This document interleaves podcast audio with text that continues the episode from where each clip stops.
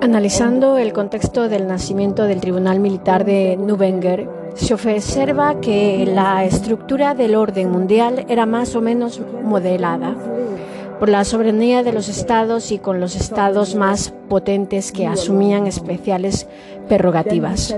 Nuremberg fue una excepcional circunstancia que permitió a las fuerzas geopolíticas, geopolíticas de unirse en torno a la persecución de los líderes nazis sobrevivientes, entre otras de las razones que ayudaron a la constitución del tribunal.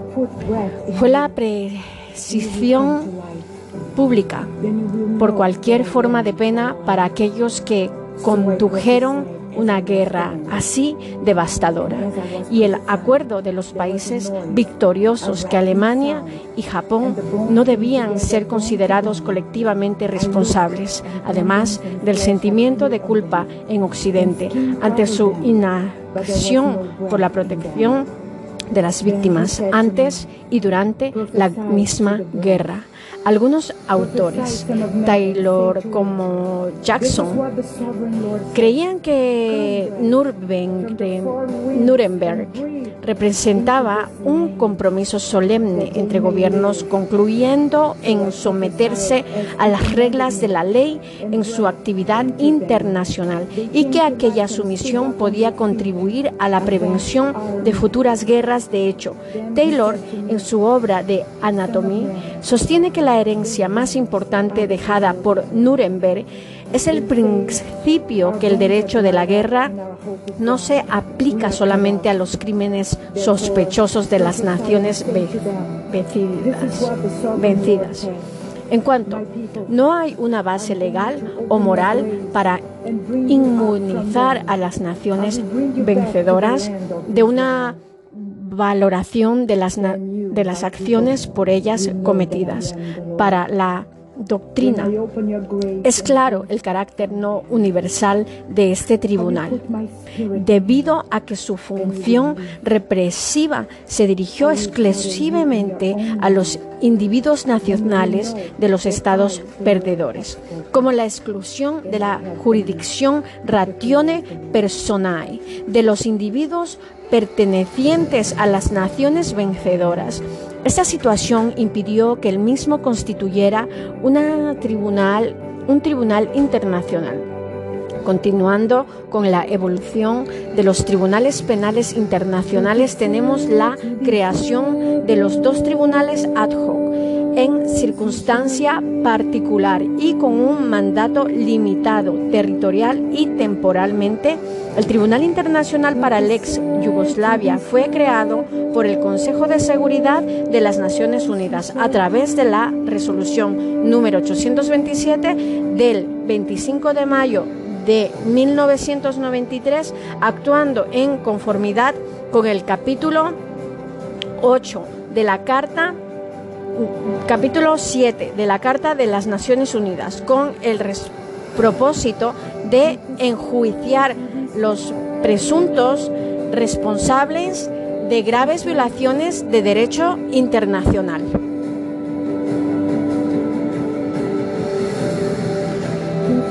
Humanitario cometidos en el territorio de la ex Yugoslavia a partir de 1991 de igual forma. La actividad del tribunal es parte integrante del proceso de reconciliación en el área. Por su parte, el Tribunal Internacional de Ruanda fue creado en el Consejo de Seguridad de las Naciones Unidas Internacional de Ruanda a través de la resolución número 995 del 8 de noviembre de 1994. Enjuiciar los presuntos responsables de genocidio y graves violaciones del derecho internacional humanitario cometidos en el territorio de Ruanda y para juzgar además a los ciudadanos ruandeses responsables de dichos crímenes en el territorio de los estados vecinos entre el número 1 de el primero de enero y el 31 de diciembre de 1994 el tribunal pretende además contribuir al proceso de reconciliación en Ruanda y mantener la paz en el área.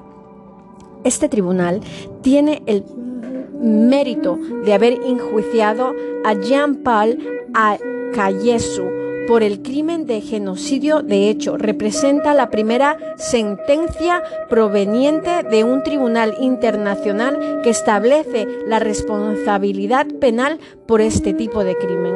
Además, es la primera vez que altos oficiales son procesados ante un tribunal internacional criminal con actos de violaciones de masa de los derechos humanos en África. En este escenario de extrema violencia en el siglo pasado, el nacimiento de estos tribunales internacionales representa una respuesta a las dos grandes paradojas históricas del siglo una mayor conciencia de los derechos humanos y al mismo tiempo una mayor violación de dichos derechos. Si bien no se puede todavía juzgar en su plenitud la práctica de los dos tribunales penales internacionales, dada su evidente matriz política, ellos constituyen una parte fundamental en los dos procesos de reconciliación nacional en los referidos países. La Corte Penal Internacional representa un paso relevante en la configuración de las instituciones de justicia criminal en el plano internacional. Por un lado, constituye una de las etapas fundamentales de un proceso que se inició a partir de la mitad del siglo pasado y es el resultado de un largo proceso de negociaciones entre los Estados. A nuestros juicios constituye una institución jurídica apta para garantizar la justicia y las condiciones de paz de la comunidad internacional actual. Para fundamentar esta afirmación, la Corte representa una exigencia ética de las víctimas de las grandes violaciones de los derechos humanos a juicio de la coalición de la sociedad civil internacional a favor de su constitución. Esta presenta una respuesta profundamente ética a la interpelación de miles de víctimas de horrendos crímenes cometidos en nuestros ámbitos regional.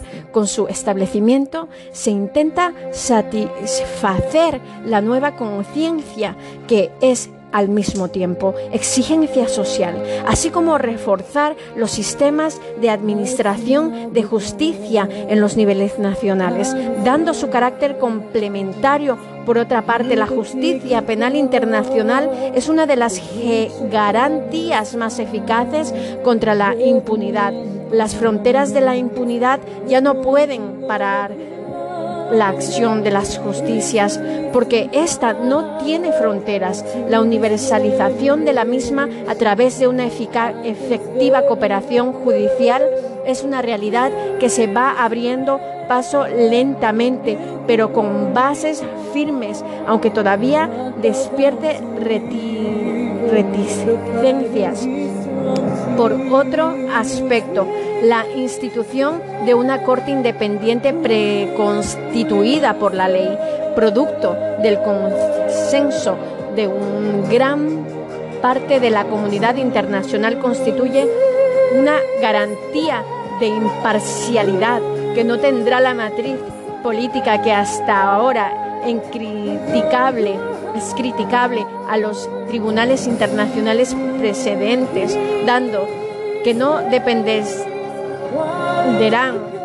que no dependerán de las decisiones del Consejo de Seguridad de las Naciones Unidas para su funcionamiento. Asimismo, el Estatuto del Tribunal, que recoge los diversos principios generales de derecho penal y, y procesal aceptados por la mayoría de los estados, constituye una respuesta jurídica adecuada para la necesaria legalidad que debe presidir en los procesos judiciales. Los modelos de elaboración doctrinal. La clasificación de los derechos. Es posible indicar un número reducido de criterios en torno a lo que se estructuran la mayor parte de las clasificaciones que se han realizado Tales criterios serían los siguientes. El criterio subjetivo, carácter o situación del sujeto titular de los derechos. El criterio jerárquico, importancia o valor relativo de cada derecho. El criterio cronológico, la época de su formulación positiva.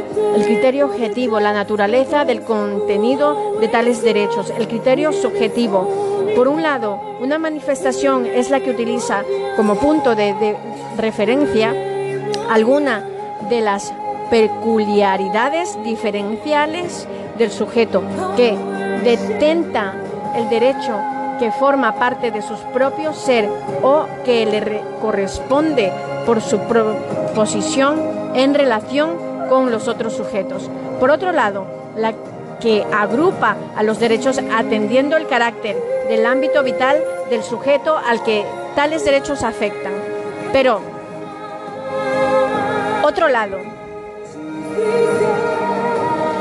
por otro lado, ese criterio subjetivo, al presentar posibilidades casi ilimitadas de diferenciación, pierde su propia utilidad clasificatoria, sistemática. Dios te bendiga, Pablo.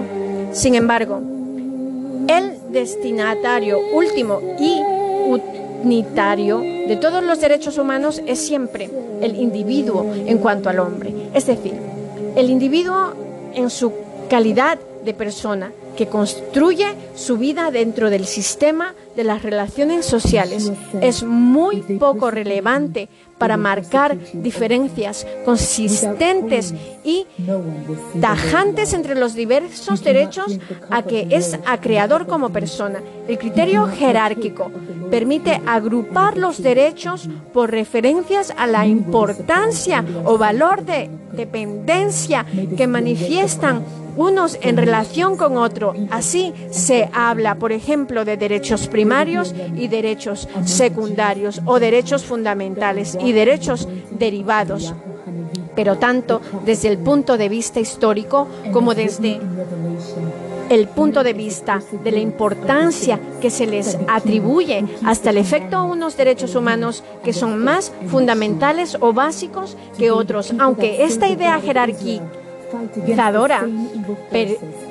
parezca inaceptable en teoría, el criterio cronológico agrupa a los derechos según las diferentes etapas generacionales en que han ido sintiendo su necesidad y en que han sido proclamados. Se habla con frecuencia de los derechos de la primera generación, derechos civiles y políticos, derechos de la segunda generación, derechos económicos, sociales y culturales, derechos de la tercera generación, identifica a los llamados derechos de solidaridad y derechos de la cuarta generación. Alude a los derechos de la era informática biotecnológica.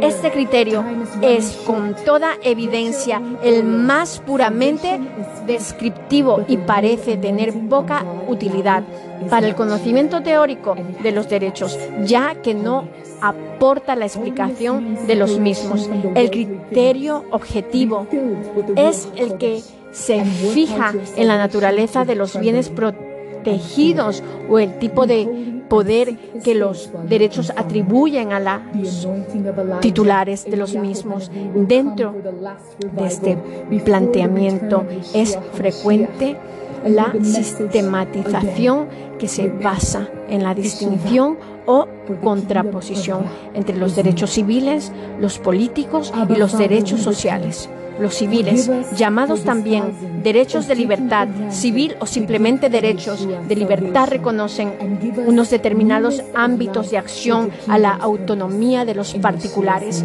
garantizan la iniciativa y la independencia de los individuos que incluyen una pretensión de excluir a todos los demás sujetos del ámbito de acción que se pone a disposición de sus titulares. Los derechos políticos reconocen y garantizan la facultad que corresponde a los ciudadanos de tomar parte en la actuación o desarrollo de la potestad gubernativa. Son designados también a menudo con el nombre de derechos democráticos o derechos de participación política, a diferencia de los civiles comportan una obligación positiva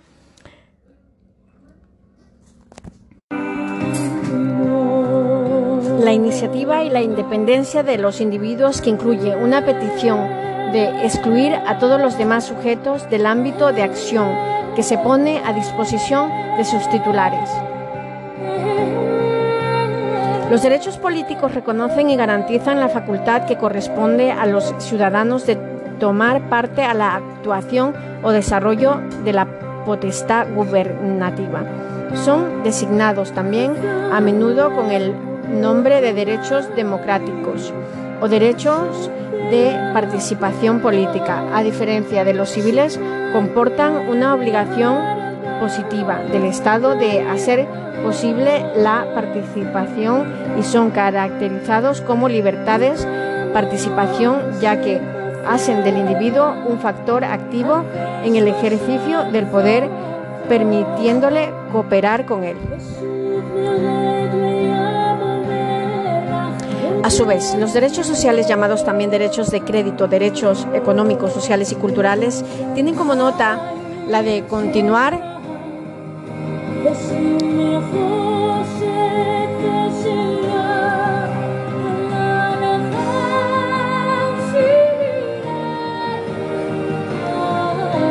constituir presentaciones que corresponden a los ciudadanos y que pueden esgrimir frente a la actividad social y jurídica del Estado.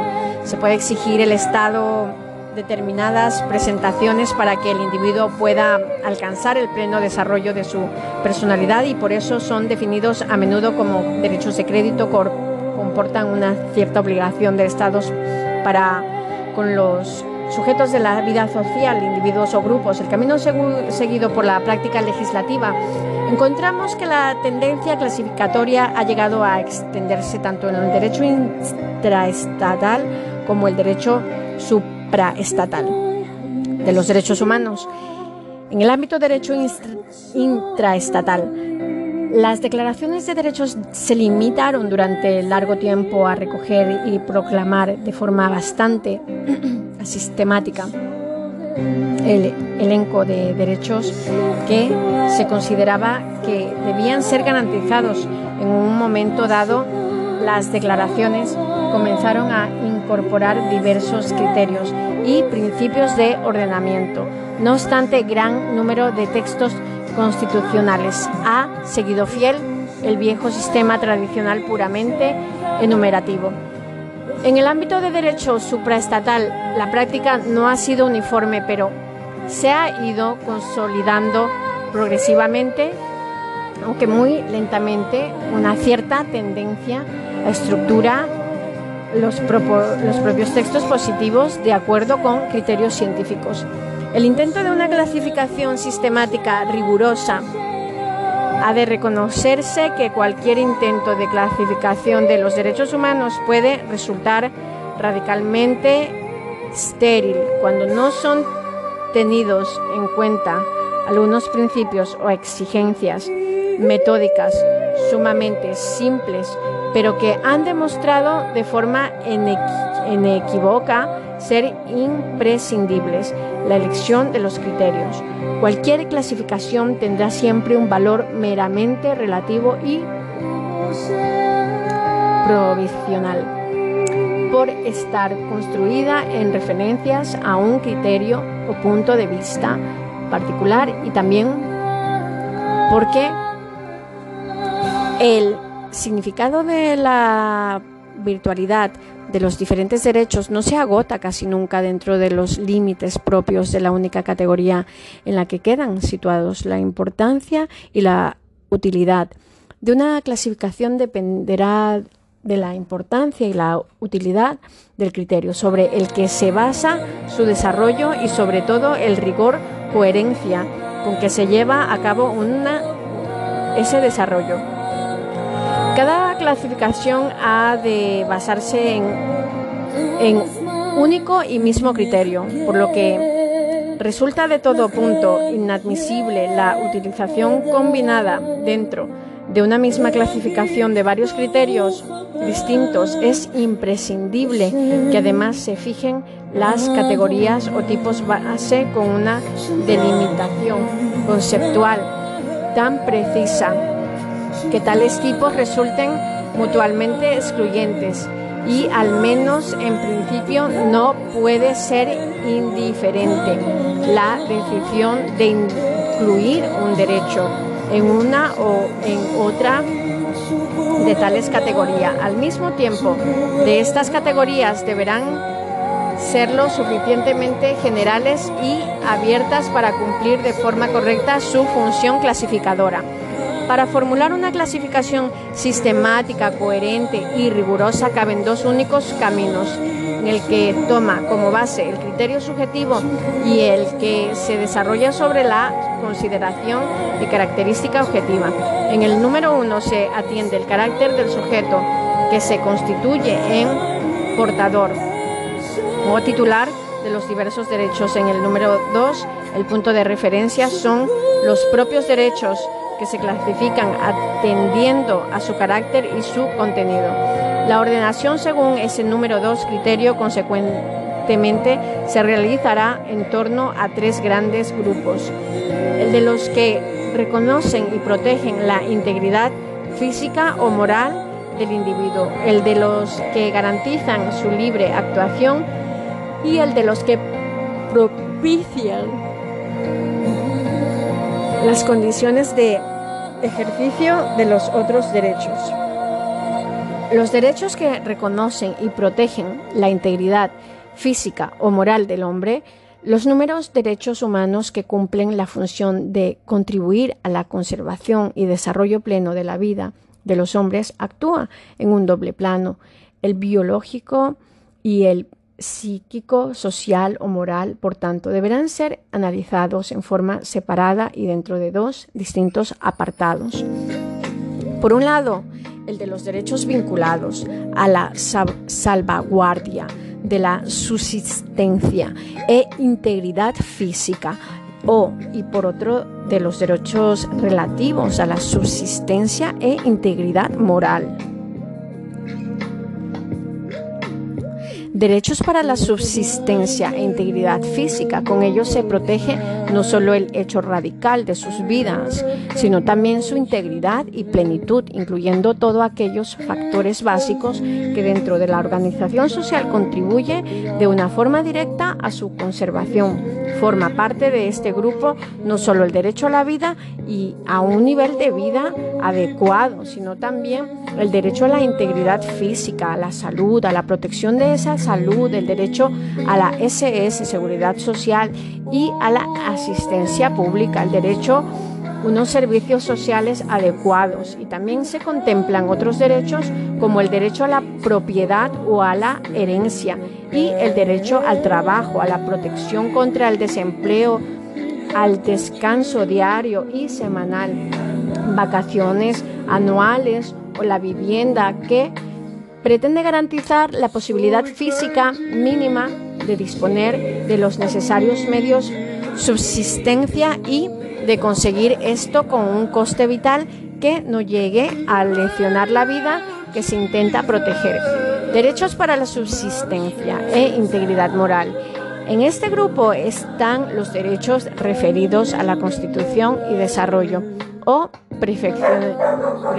perfeccionamiento de la personalidad social y los relativos a la integridad moral, a la intimidad. Dentro de este apartado se enumeran derechos como el nombre a la nacionalidad. La persona jurídica al desarrollo de la personalidad, la educación, a la propia cultura, a la a participar en la vida cultural, a la integridad moral, al honor, al respeto, a la intimidad, la inviolabilidad del domicilio y a la de correspondencia. La persona individual se ha constituido inevitablemente en una instancia de exigencias psíquicas, de autoidentificación y de estima social Todos estos derechos tienden a la protección de la integridad del individuo en su dimensión espiritual. Está comprometidos en la, a garantizar la supervivencia social del sujeto que le hace apto para participar en la vida social desde una posición garantizada y eficaz.